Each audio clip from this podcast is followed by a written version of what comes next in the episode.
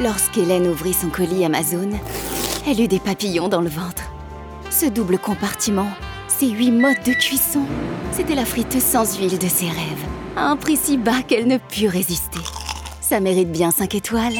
9h, la matinale de Radio Classique avec David Abiker. Et avec Charles Bonner pour le journal de 7h30. Avec à la une ce matin, les bombardements continuent à Gaza alors que les discussions pour une trêve n'aboutissent pas. Les blocages des autoroutes se multiplient, les agriculteurs attendent des mesures concrètes. Et puis les attentes du frère d'Arnaud Beltrame au premier jour du procès des attentats de Trèbes et de Carcassonne. Après le journal L'écho du monde, le Hamas a qualifié d'erreur les atrocités du 7 octobre. Que veut dire cette sortie qui relève du dérapage calculé? Explication de Christian Macarian.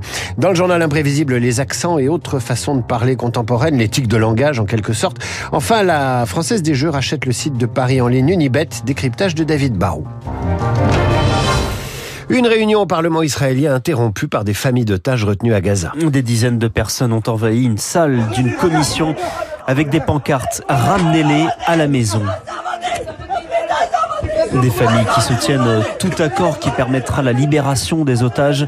À ce stade, les discussions n'aboutissent pas et la guerre continue avec ce matin des combats dans la ville de Ran Younes. C'est dans le sud de la bande de Gaza où pour la population, il est presque impossible de fuir les bombes. Lauriane Tout Réfugiés au centre de la bande de Gaza, Der El Bala, Bissan est dans l'impasse. Le nord est décimé, le sud est sous les bombes incessantes. C'est pourtant là que se trouve sa seule issue, Rafah, à la frontière égyptienne.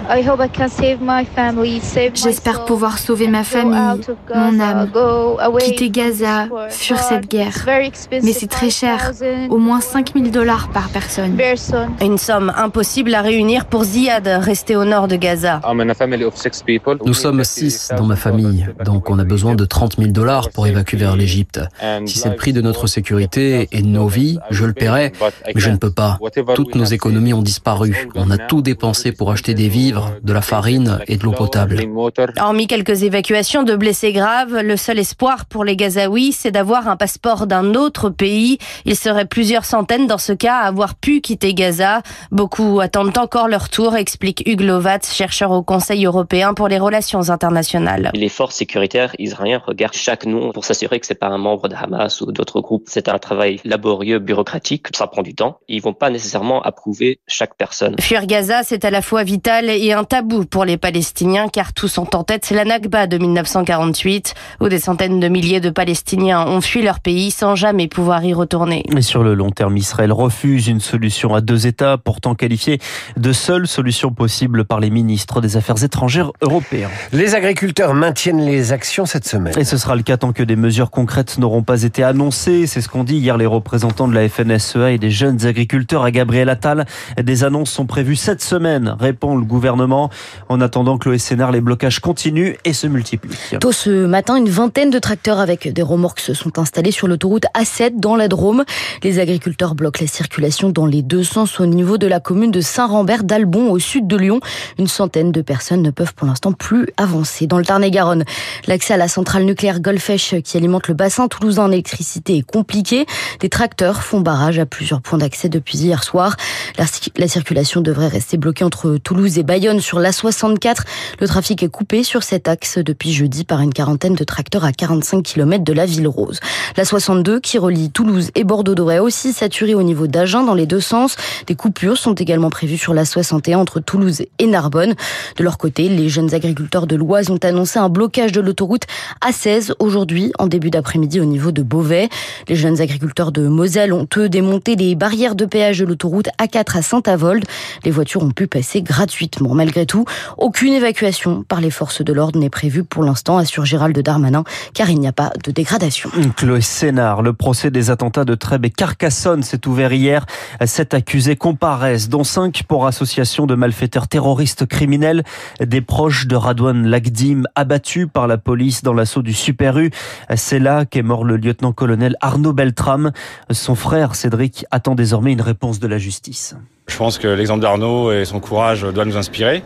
Si tous ensemble, eh ben, on se dresse contre le terrorisme islamiste, on va peut-être pouvoir faire quelque chose. Et je pense que c'est important, c'est le moment ou jamais. Et ce que j'attends personnellement du procès, c'est que tous ceux qui ont été de près, de loin, faisant partie de l'organisation de cet attentat islamiste terroriste, soient identifiés, soient entendus. Et j'espère que la justice sera ferme pour envoyer des signaux forts. Tous ceux qui pourraient penser passer à l'acte, tous ceux qui pourraient aider ce genre de personnes doivent être reconnues, doivent être punies et avec l'application maximale des peines. Pour moi, c'est vraiment tout un réseau et je pense que c'est important qu'il faut vraiment rien laisser passer. Cédric Beltram avec Charles Ducrot, c'est l'une des réponses à la baisse de la natalité. Un nouveau congé naissance doit voir le jour courant 2025, mieux rémunéré, basé sur un pourcentage du salaire au lieu d'un montant fixe, un plafond fixé à 1800 euros par mois en partie financé par la sécurité sociale la franchise médicale va doubler. Ce sera à partir de fin mars de 50 centimes à 1 euro sur les boîtes de médicaments et les actes médicaux, 2 euros pour les analyses de biologie et 4 euros pour les transports sanitaires. Un dispositif qui permet d'avoir une voiture électrique, le leasing social à 100 euros par mois lancé en, décembre avec 90 000 personnes intéressées. Alors il y aura des déçus hein, puisque le gouvernement en prévoyait 25 000 voitures cette année. Il pourrait en ajouter 10 000 de plus. Encore faut-il convaincre les constructeurs selon Arnaud Aimé, spécialiste transport chez SIA Partners. C'est compliqué à mettre en œuvre d'un point de vue industriel. Les modèles de véhicules qui sont éligibles au leasing social, ce sont plutôt des modèles d'entrée de gamme, donc sur lesquels les constructeurs margent moins. Donc ça va être euh, difficile de leur faire accepter une réorientation de leur volume de production cette année vers ces modèles-là pour le leasing social, au détriment de véhicules moyens ou haut de gamme qui euh, contribuent davantage aux bénéfices de l'entreprise. Nardo Aimé avec Eric Kioch. Radio Classique 7h36, à 6 mois des Jeux Olympiques, un rapport parlementaire accable le fonctionnement du sport français. C'est le résultat d'une commission d'enquête lancée à l'origine après les révélations de la patineuse Sarah Abitbol qui accusait son ancien entraîneur de viol. Après plusieurs mois d'audition, le rapport de 250 pages évoque au sein des fédérations une culture du secret et du mensonge, un entre-soi qui favorise les écarts. Victorien Villaume. Principale défaillance pointée par la commission d'enquête après plus de 150 auditions, la lutte contre les violences, qu'elles soient racistes ou sexuelles. Pour rectifier le tir, les rapporteurs suggèrent notamment d'augmenter la visibilité de la trop méconnue plateforme ministérielle Signal Sport en centralisant dessus les signalements de violence. Face à un ministère des Sports accusé de passivité et d'impuissance, 60 recommandations sont formulées pour créer un choc de contrôle. Cela passe notamment par la mise en place d'une autorité administrative indépendante qui pourrait contrôler l'action des fédérations sportives.